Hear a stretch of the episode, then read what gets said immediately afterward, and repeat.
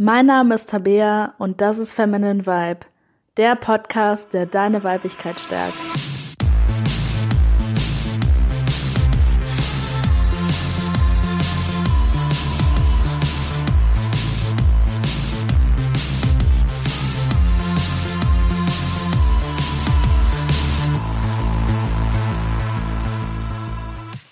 So, herzlich willkommen zu dieser Folge von Feminine Vibe.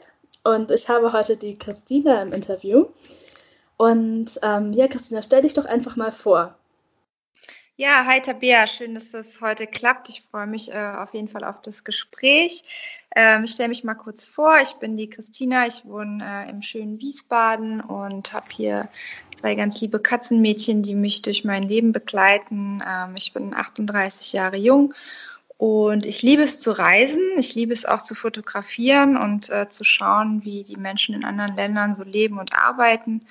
Und in meiner Freizeit äh, mache ich auch viel Sport, also am liebsten Krafttraining und Yoga oder ich gehe mal im Wald laufen. Also Leben heißt für mich irgendwie in Bewegung zu sein und das zieht sich auch so quer durch meinen Alltag. Ja, total schön. Und ähm, du hast dir erzählt, dass du ganz lange ähm, also selber verreist bist für eine Zeit lang. Genau. Und genau, und äh, wolltest darüber jetzt in dem Interview sprechen. Mhm. Genau. Genau. Also ja, ich bin so ein Abenteurer. Ne? Ich suche mir immer wieder neue Herausforderungen und Situationen, die mich im Leben so zum Wachsen bringen. Und wie gesagt, ich liebe es halt zu reisen, um andere, andere Kulturen kennenzulernen. Und ich bin schon mehrere Jahre in Asien unterwegs gewesen, habe angefangen mit Thailand, war dann auch in Indonesien, Singapur.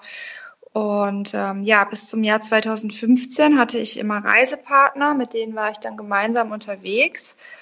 Und ähm, dann irgendwann hat sich, habe ich mich mal so ein bisschen für das Thema alleinreisende Frauen auch angefangen zu interessieren. Also habe Bücher gelesen und habe mir Blogs angeschaut, zum Beispiel den Blog von der Conny Bisalski oder auch Bücher wie Frauen reisen solo von der Karina Herrmann oder Freiheit beginnt im Kopf von Evelyn Chudak. Und ähm, die ganzen Informationen da, die haben mir so ein äh, bisschen geholfen, das Thema ähm, alleine zu reisen besser zu verstehen und auch interessanter äh, zu machen. Und da war schon mein Interesse geweckt und dann habe ich ganz viele Informationen gesammelt, habe irgendwie in jeder freien Minute Bücher gelesen, im Internet recherchiert, ganz viele Informationen und Erfahrungsberichte gesammelt. Und ja, dann wurde dieser Wunsch eben nach und nach immer größer. Mhm. Genau. Und ähm, du hast ja erzählt, dass es eben auch nicht immer bei dir so war. Also, dass du jetzt nicht von Anfang an den Mut hattest, ähm, alleine loszuziehen, was wahrscheinlich auch niemand von Anfang an so ähm, hat, gerade nicht als Frau. Ja, ja. Genau. Und ähm, was war denn so, ähm, sagen wir mal, der entscheidende Punkt, wo du gesagt hast, okay, das mache ich jetzt alleine? Mhm. Also das war eigentlich 2016, als ich gerne wieder eine Reise machen wollte und aber niemand in meinem Freundeskreis da war, der Zeit und auch Lust hatte, da mitzufliegen. Und dann stand ich eben das erste Mal vor der Wahl, ne? einfach nicht zu reisen, das Ganze sein zu lassen oder eben alleine zu reisen. Ja, und da ich vorher schon äh, viel gelesen hatte darüber, habe ich dann recht schnell eigentlich die Entscheidung getroffen, dass ich alleine reisen möchte. Und dann habe ich so drüber nachgedacht, wohin, und dann bin ich auf Vietnam gekommen. Und dann war ziemlich schnell klar, 2016 geht es für mich das erste Mal alleine nach Vietnam. Hm. Und äh, warum hast du dich für Vietnam entschieden? Also, ähm, was hat dich äh, da so ähm, hingezogen? Ich glaube, das war noch mal ein bisschen die Kultur, also dass es noch mal einen Unterschied gibt zu Thailand und zu dem, was ich vorher so gesehen hatte. Ich hatte auch Freunde, die in Vietnam waren, ich glaube im Jahr zuvor, die haben äh, berichtet, ähm, was sie so erlebt haben und was es dort so zu sehen gibt. Und dann habe ich mir einen Reiseführer gekauft und ähm, habe mir da Infos zu Vietnam gesammelt. Und ja, dann stand es relativ schnell fest, dass es Vietnam sein soll. Mhm. Ja, total schön. Genau, und ähm, ja, das war ganz spannend zu beobachten, ne, dass die ähm, Neugier mich so angetrieben hat, eben auf dieses erste große Abenteuer, also viel mehr als Sorgen und Ängste, dass ich da eben jetzt alleine unterwegs bin. Mhm. Und ähm, als du das beschlossen hast, wie hat da dein Umfeld so reagiert? Also war das eher unterstützend oder ähm, hat man da, dir da eher gesagt, oh Gott, mach das bloß nicht, das ist doch gefährlich? Ja, da war beides dabei. Also da gab es äh, viele Leute, die gesagt haben, äh, dass sie das total toll finden. Das waren dann meistens die, die selber schon mal gereist sind oder auch alleine teilweise gereist sind. Und da gab es aber auch Aussagen wie, du bist ja ganz schön mutig und ich würde mich das nicht trauen und hast du denn da keine Angst so ganz allein? Also das war wirklich ähm, querbeet und ähm, ich habe aber so, ein, so eine Motivation gehabt und so einen inneren Antrieb, dass mich eigentlich diese Neugier und diese Lust auf Abenteuer viel mehr gepackt hat, als sich da jetzt Sorgen zu machen, wie das wohl werden würde. Und ähm, ja, dann habe ich meinen Flug nach Hanoi relativ schnell gebucht und habe mich im April 2016 dann auf den Weg gemacht. Und ähm, wie hast du dich dann so gefühlt, als du dann auf der Reise warst? Also so die ersten Stunden quasi ins Unbekannte. Ähm, was waren da so Gedanken, die durch deinen Kopf gegangen sind? Ähm, das war erstmal ganz verrückt, also schon am Flughafen äh, alleine zum Check-in zu gehen, dann der Aufenthalt am Flughafen, der Flug an sich, überall ist man ja alleine. Natürlich sind auch andere alleinreisende Menschen unterwegs. Es gibt dann äh, so ein bisschen gemeinschaftliches Gefühl, ähm, aber trotzdem hat man ja nicht unbedingt da jetzt schon so die ersten Kontakte auf dem Weg zum, zu seinem Urlaubsort. Und ähm, ja, das war mh, hm, erstmal ein seltsames Gefühl, aber ich habe mir gedacht, da kommen bestimmt noch mehr solcher Momente und habe dann einfach versucht, mich dran zu gewöhnen. Und dann war das auch relativ schnell gar nicht mehr so schlimm, weil das war ja auch alles so aufregend, ne? wenn man dann im Flugzeug mhm, sitzt klar. und dahin fliegt und wenn man ankommt, dann ähm, greift einen meistens gleich schon äh, die Stadt so in, also zieht sich gleich, gleich schon die Stadt sich in äh, den Bann und ähm, ja, da hat man gar nicht groß Zeit nachzudenken, ob das jetzt komisch ist oder nicht, sondern man geht da einfach so seinen Weg. Mhm, ja.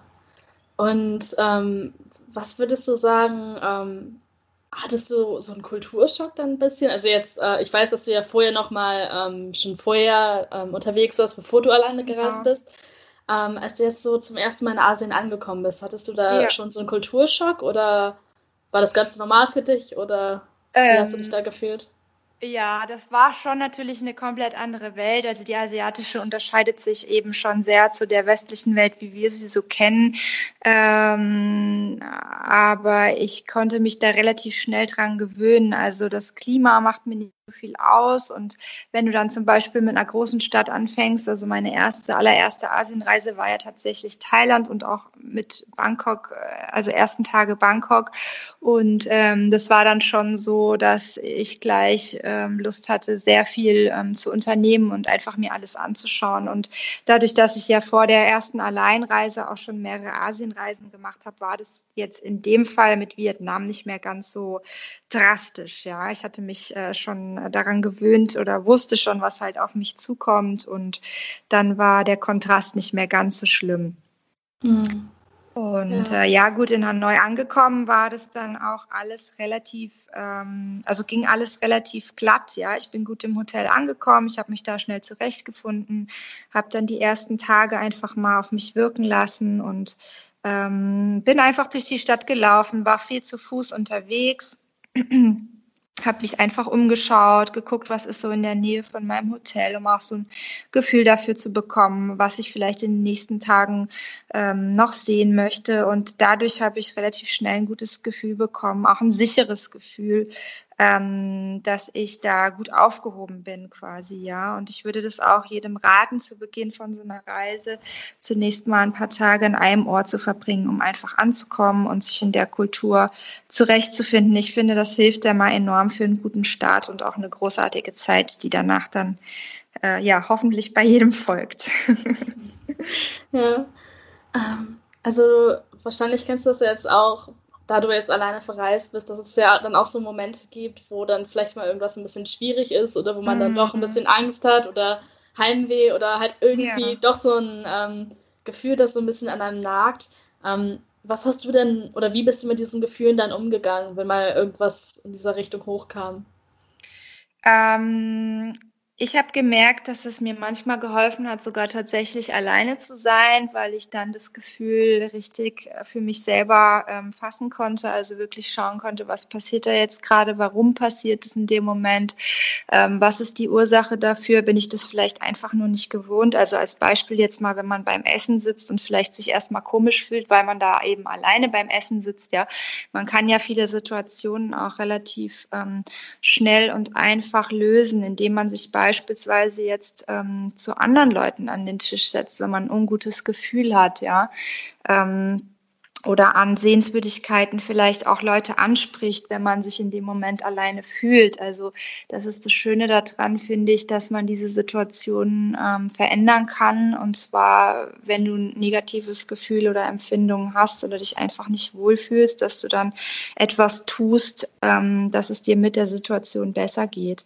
Und mhm. ähm, auch immer die Ursache herauszufinden, finde ich ganz wichtig. Natürlich kann es auch mal passieren, dass man ein ungutes Gefühl bekommt, weil die Situation einfach gerade ein bisschen schräg ist und man denkt, ähm, okay, wer weiß, was jetzt hier passiert und was tue ich, ähm, wenn ich weiterhin dieses Gefühl habe, wo ich vielleicht jetzt nicht selbst äh, dafür äh, was tun kann, um das zu verändern, weil das Umfeld eben vielleicht in einer bestimmten Situation ist, ja.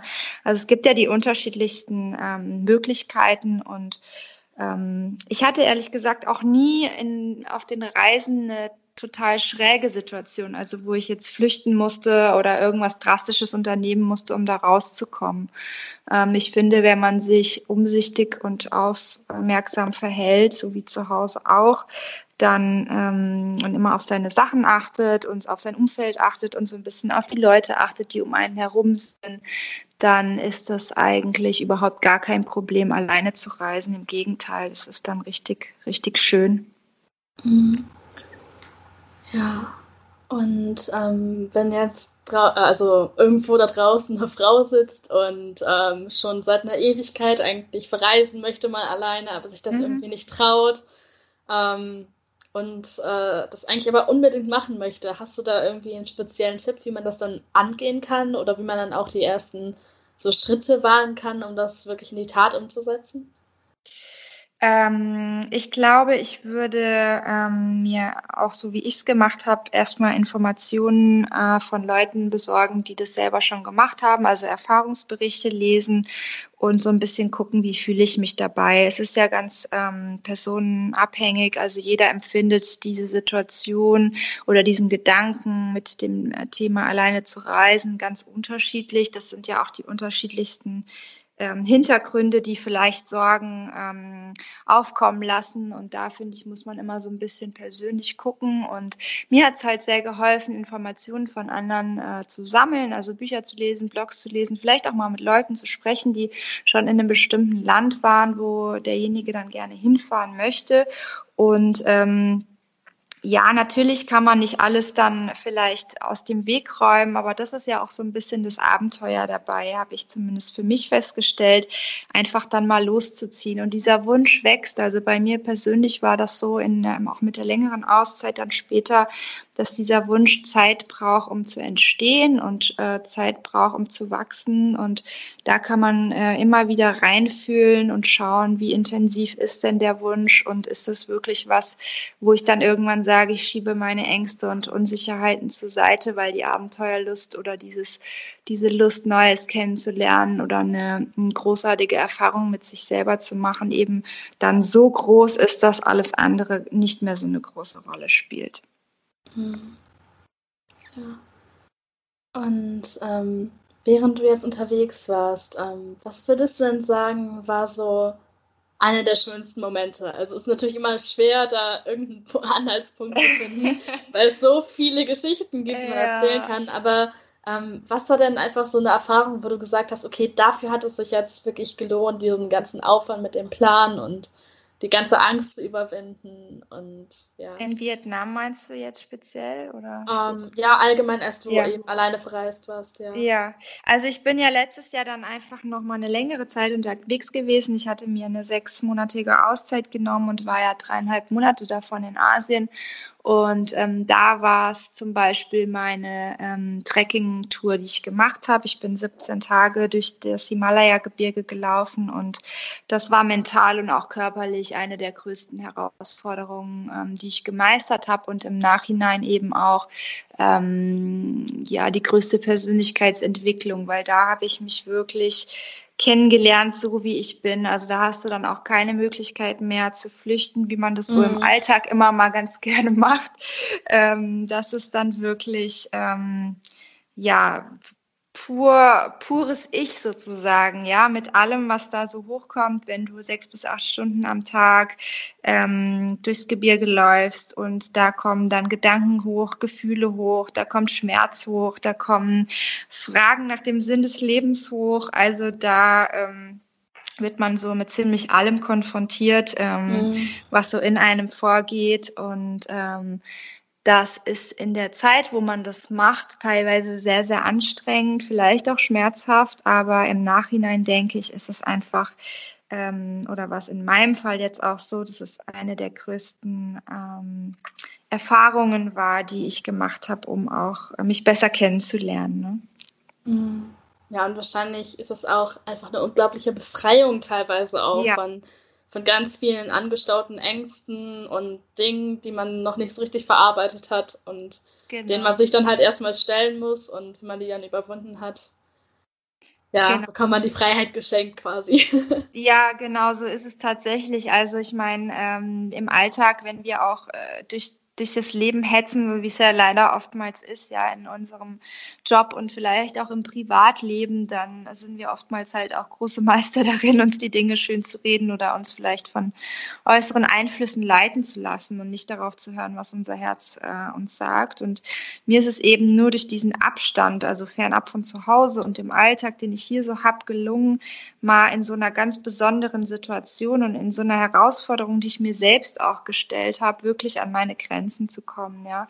Und auch mal tiefsitzende Themen an die Oberfläche zu holen. Und ähm, noch heute denke ich, dass das so mein Weg war und auch so die Reise für mich selbst versinnbildlicht, also die Reise zu mir selbst, so zu meinem inneren Kern. Und ähm, man kann sich das wirklich so vorstellen, so wie man ähm, der höchsten Stelle auf der Trekkingroute immer näher kommt und die Luft immer dünner wird äh, und du auch dadurch körperlich und geistig so an deine Grenzen gehen musst, so war dann auch die Reise nach innen für mich. Also raus aus der Komfortzone, wirklich mal mit zu allem, was dazugehört und ähm, ja, Stück für Stück, wie du sagst, zu mehr innerer Zufriedenheit und Ausgeglichenheit und auch mehr dem Gefühl der Freiheit. Das ist schon tatsächlich mhm. so, ja.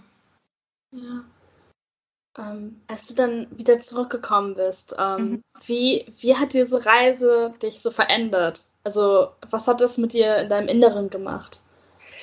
Ähm, das hat sehr viel bewegt und sehr viel angestoßen. Also ich bin jetzt, äh, ich bin im Juni letzten Jahres zurückgekommen und ähm, Jetzt mal als Beispiel, ich habe meine komplette Wohnung, meinen kompletten Keller, alles, was ich so an materiellen Dingen habe, einmal auf den Kopf gestellt. Also ich habe halt auch gemerkt, dass ich auf der Reise mit den wenigen Dingen, ähm, die ich bei mir hatte und mit den wenigen Dingen, mit denen ich quasi auf der Reise ausgekommen bin, dass es doch sehr meine Einstellung überhaupt zum Materialismus äh, verändert hat. Also mhm. ich habe dann angefangen, hier aufzuräumen, habe, glaube ich, mittlerweile jedes Teil, was ich besitze, mindestens ein einmal in der Hand gehabt, um zu gucken, ob ich das wirklich noch Ja, das kenne ich auch, auf jeden Fall.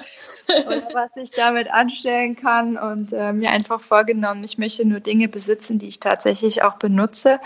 Und äh, auch bei Kleidung hat es äh, eine drastische Veränderung gegeben. Ich habe früher ähm, sehr viel geshoppt. Also es war teilweise auch emotionales Shoppen, so wenn es mir schlecht ging, auch ich gehe mal was einkaufen, dann geht es mir wieder gut.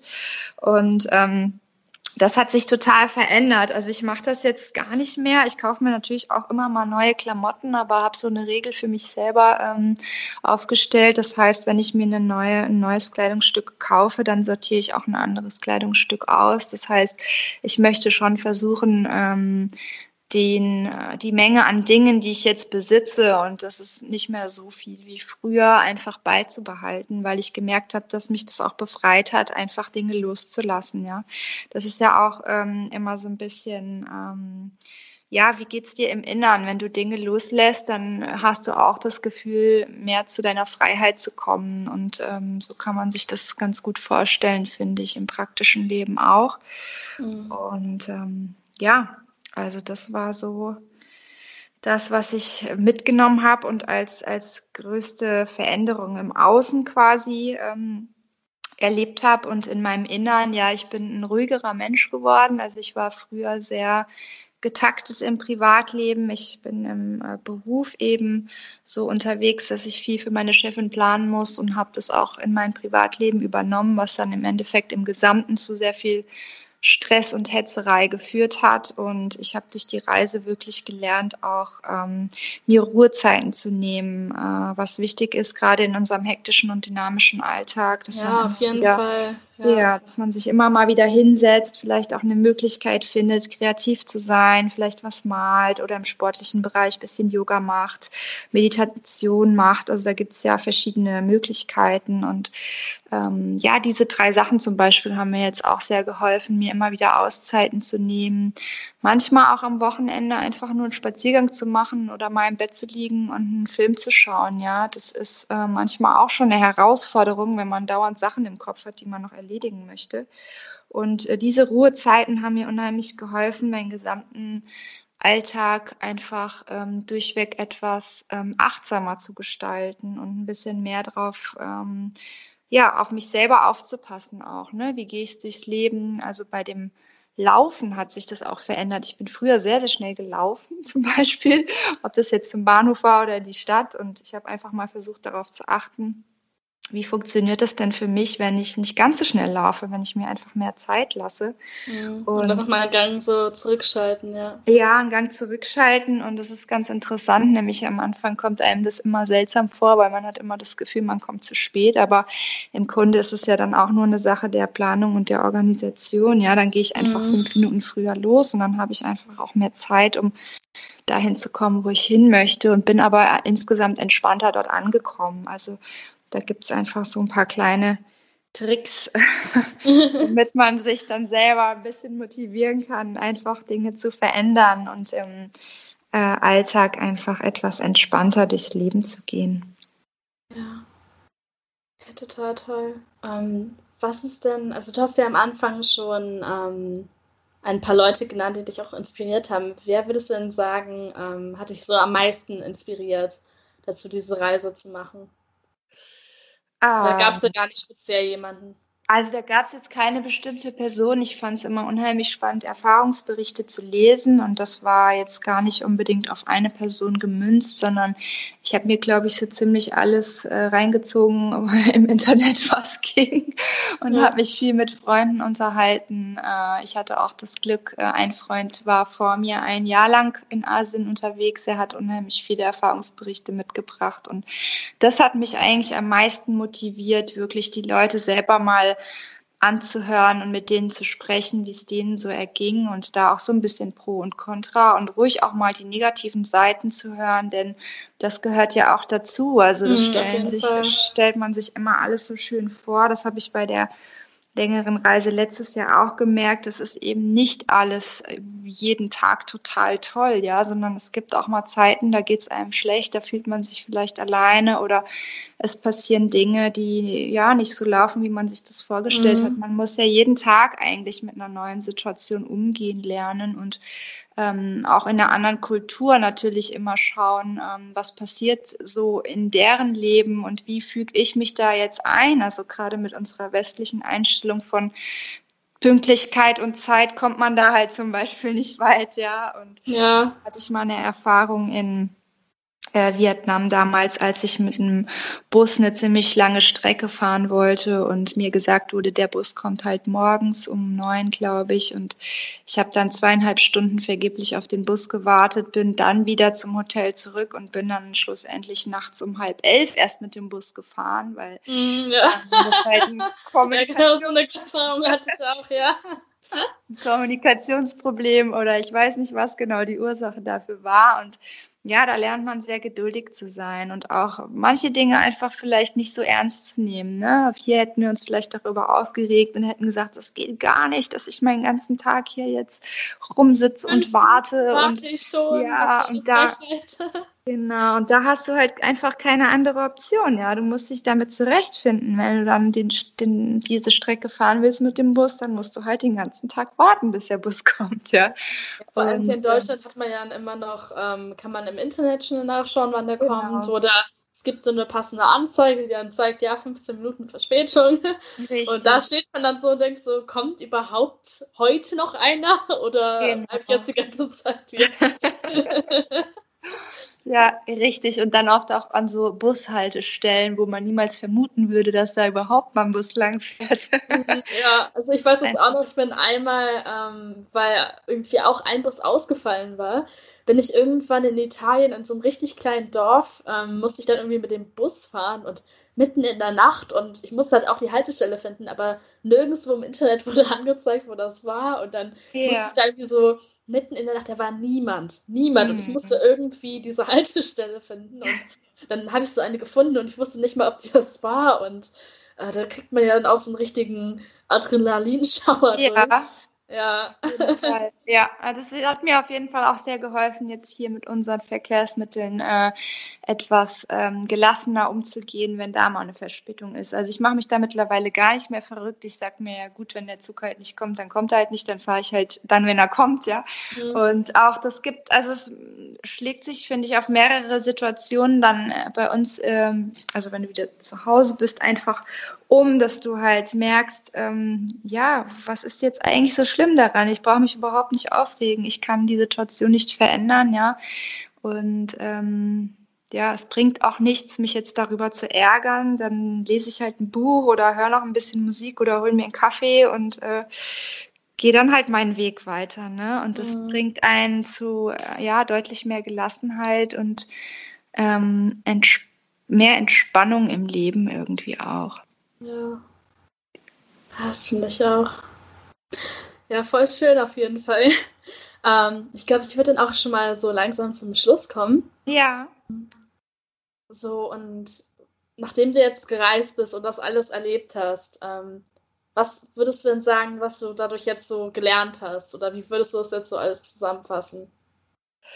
Ähm, ja, ich würde sagen, dass es einfach wichtig ist, ähm, weiterzumachen. Also ich habe ja die Reise erlebt, die Trekking Route auch gemacht und viele Herausforderungen auf der Strecke auch gehabt, auch einige Tage, wo ich mich emotional nicht so gut gefühlt habe. Und was ich gelernt habe, ist einfach nicht aufzugeben. Also nur weil eine Herausforderung vielleicht bevorsteht, einfach zu sagen, okay, ich mache jetzt weiter, ich bleibe dran, wie auf so einer Wanderung zum besonders hohen Berg mit schwerem Gepäck, mit äh, dünner Luft und vielleicht windigen oder regnerischen Wetterbedingungen. So kann man sich mhm. das vielleicht vorstellen, dass man sagt, okay, die kleinen Etappen und auch das Durchhaltevermögen, das ist das, was uns langfristig zu ja, großartigen Leistungen bewegt. Und ähm, das ist einfach das, was ich auf der Reise gelernt habe, immer kleine Schritte zu gehen, Stück für Stück in meinem eigenen Tempo. Mhm. Und dann kann ich eigentlich alles erreichen, was ich möchte. Also jeder von uns. ja, ist auf jeden Fall eine schöne Zusammenfassung.